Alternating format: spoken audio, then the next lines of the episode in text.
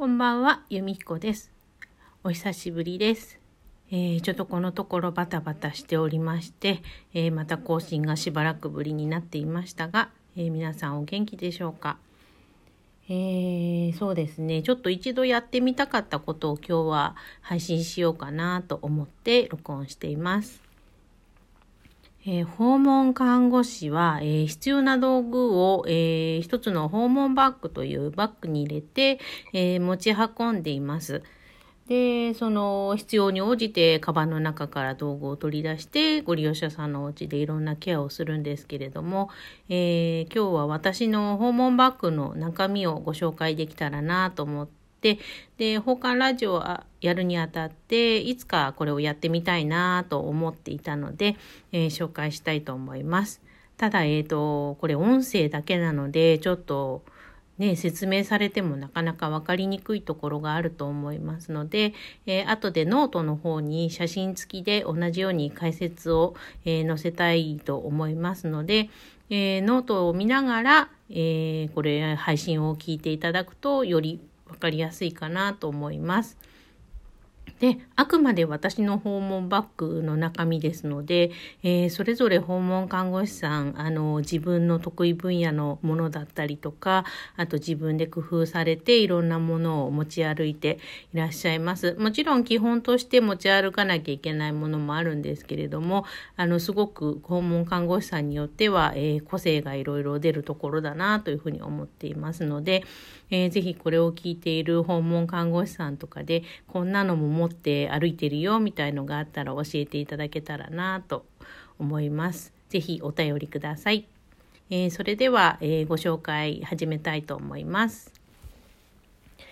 えー私はですね、いつも、えー訪問の道具を入れている、えー肩掛けの大きなバッグと、あと自分の貴重品だとかを入れている、えちょっとちっちゃめのバッグと2つと、あと通勤の時は車で通勤してるので、ちょっと荷物が多くなってもいいかなと思って、えっ、と、お弁当を作れる日はお弁当を作って、それを、え持って、え3つほど、えー荷物を持って通勤しています。車通勤なのであ全然大丈夫、重くないです。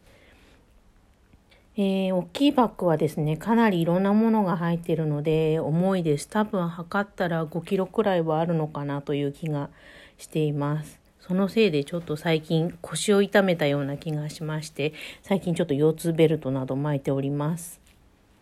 えーまず、えーと大きな肩掛けバッグの、えー大きな入れるところとあと外側に、えーとポケットが大きなポケットがついていてポケットも何箇所かに、えー入れられるところがありますので、えー外側から、えー見ていきたいと思います。一番外側の、えーカバンチャックを開けますと、えー今まであの病棟で働いてたりとか、えーあと訪問看護いろいろ会社変わりながら、えー渡り歩いてきた時に手に入れた、えー、と意識レベルですね。33駆動方式ジャパンコーマスケールっていうのがあるんですけれどもあのこの人の意識が今どのぐらいなのかっていうのを、えー判断するのの、えー、とこう判断方式のやり方とかあと瞳孔の大きさを測れるのが書いてあるような、えーカードが、えーあったりとか、あと点滴の、えーと、点滴早見表ですね。今も、あの、スマホで便利なのがあって、すぐ計算できるのが、アプリとかがあるので、そっちを使っちゃうんですけれども、なんとなくお守りのような意味も込めて、えーパウチしてある、あの、輸液セットの点滴数早見表、あの 500ml を1時間で落とすには、えー1分間に何滴落とせばいいのかあじゃない1分間じゃないですね。15秒で何滴落とせばいいかっていうのが書いてある表があります。それとかあと褥瘡床ずれですね。床ずれの、あの評価をしなきゃいけないんですけれどもそれ用のスケールがありまして、えーそれの、えースケールのカードですね。で一応あの大きさとかが測れるようにメモリとかもついてるようなカードが入ってます。それが一番外側の、えーチャックをブーッと開けたとこですね。で次のところを開けてよいしょ。で、えー、次のところはちっちゃな道具、いろんな差し込み式でしまえるようになっていて、えー、いろんな小さな道具が入れられます。ハサミとか、コヘルとか、あと爪磨き、爪切りとか、ボールペン、ペンライトとか、ピンセットとかそういう細々したで耳かきはちょっとあのわたわたがついてたんですけど取れてしまいましたたまに耳掃除もしたりしますとですね、基本的な道具、えーと、体温計と、あとパルスオキシメーターですね。これもパルスオキシメーターも結構このコロナ禍で一般の方も随分持ってる方が増えたと思うんですけど、それも入ってたり、あと点滴とか採血の指示が出た時に使えるように苦血体ですね。私は古いあのゴムタイプのが好きなんですけど一応ゴムが切れちゃった時のことを考えてベルト式の、えー、固結体っていうのがありましてそれも用意しています。でその中にまた大きな、えー、ポケットがありましてそこには、えーと、S 字フックが入ってます。なんでと思う方もいらっしゃると思うんですけれどもお家で点滴をする時にあの引っ掛けてそこに点滴の薬剤を引っ掛けたりとかしたりとかするのに使ったりします。でえー、今度横っちょにこう飲み物とか細かいものを入れられるポケットが2箇所あるんですけれどもそこに一応名刺入れに名刺を入れてあります。あともう反対側の外側に、えーと、ちょっといろいろ入れられる大きめのポケットがあってそこにはえっ、とこれ何て言ったらいいんでしょうね。私バンって呼んでるんですけどあの何て言ったらいいんでしょうね。紙を挟んでこう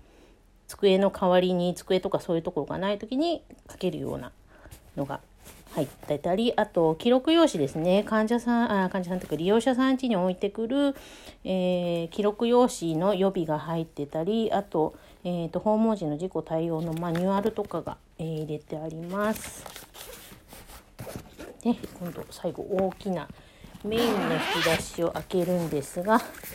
えー、そこには、えーと、必須の血圧計聴診器これは血圧測るのに必須でで聴診器は胸の音聞いたりあと中の音を聞いたりとかするのにも使ったりします。あとはあの機材の消毒とか手の消毒とかするためのアルコールの類だとかあとテープ類ですねフィルム保護フィルムとか、えー、セロハンテープも結構なんだかんだで重宝するのでセロテープとかあとはほあの包帯はあまり使わないんですけどテープを結構使うのであの肌に優しいテープとか普通のテープとかいろいろ入ってます。あとですね、えーそうだな。何から紹介すればいいかな。あと今ちょっとコロナ禍なので、えーと、N95 のマスクをえー、何枚か入れています。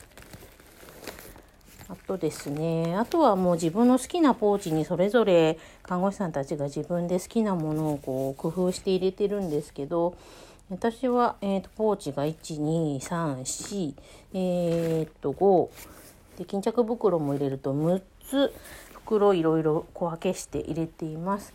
えー、メモ帳とか付箋とかあと契約もするので印鑑のあの印鑑を押すのに下に引いてこう押しやすくするやつだとか自分の印鑑が入ってたりとかあとは、えーと、オイルマッサージとかちょっとしたりするので足のむくみのある方とかにするのでこうアロマのちょっと入ったオイルとかあの匂い嫌な人用に使えるようにベビーオイルとかあとワセリン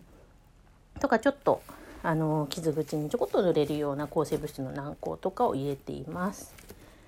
あとですね、えー、なかなかこれはいないと思うんですけど私メジャーメジャーはいるかなメジャーは多分、えー、お腹の、えーと、腹水お腹に水が溜まっちゃった人のお腹の大きさを測ったりとかするのにメジャーを使ったりあとはちょっとラジオあの刺激でラジオを聞いて聞かせてみようかなっていう方のために小型のラジオとかあとゴミ袋になるようなビニール袋とかあと広告の裏であ広告で折った箱とかそんなのがちょこっとずつ入ってます。あと爪のケアをするための、えーと、電動ヤスリですねも入ってたりあとは筆入れこれも結構サインペン油性のペンとかホチキスとか、えー、修正テープとかボールペンとかいろいろ入っています。とは巾着袋に使い捨ての手袋ですね。えー、これ私手が小さいので S サイズです。えーとね、手袋に入れる袋は、えーと、息子のお下がり息子が保育園の時に使ってた巾着袋をもらったので息子の名前が書いてあります。ね、あとは防水シートとか、えーと、お風呂介助用の防水エプロンとかあとお薬を小分けするような小さい袋とかなんかも入ったりしていますね。そんな感じで、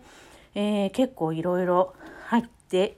合計5キロぐらいにはなるかなっていう感じで毎日これを、えー、車から降りて担いでお宅にお伺いしているというのが、えーと、私の訪問バッグの紹介になります。